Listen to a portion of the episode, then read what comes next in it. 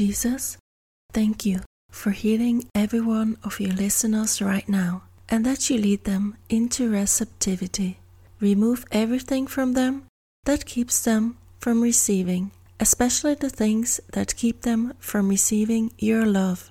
I speak receptivity over you. It shall shine forth as a bright light into your life. Your femininity shall be firmly rooted within you, soft and gentle. I speak healing into your soul that shall receive rest. Rest and peace from everything that has hardened you, from everything that alienated you from your identity and femininity, everything that led you to the point where you had no choice but to be strong and tough and only trust in yourself. Allow God to remove the burdens from you now. Let down your guard and enter His rest and allow Him to be a safe place for you. Let God's love and grace flow into you. Receive His peace and rest in it. Let go of your conditioning.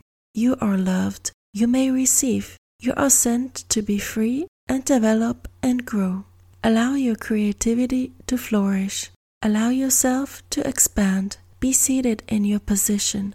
Feelings of guilt belong to your past. Control has no power over you anymore. Manipulation, you are cancelled.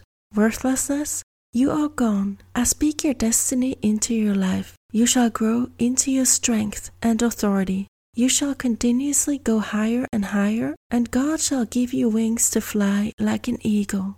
Allow God to guide you to your inner being. There is your power. Let your feminine essence flow. I speak into you the courage to vocalize your needs. I bless you that you may find relationships full of strength, communication, openness, closeness, and intimacy. I bless you that you become familiar with your body and your soul's needs and have the courage to share your inner being with others. Your receptivity shall also be your giving.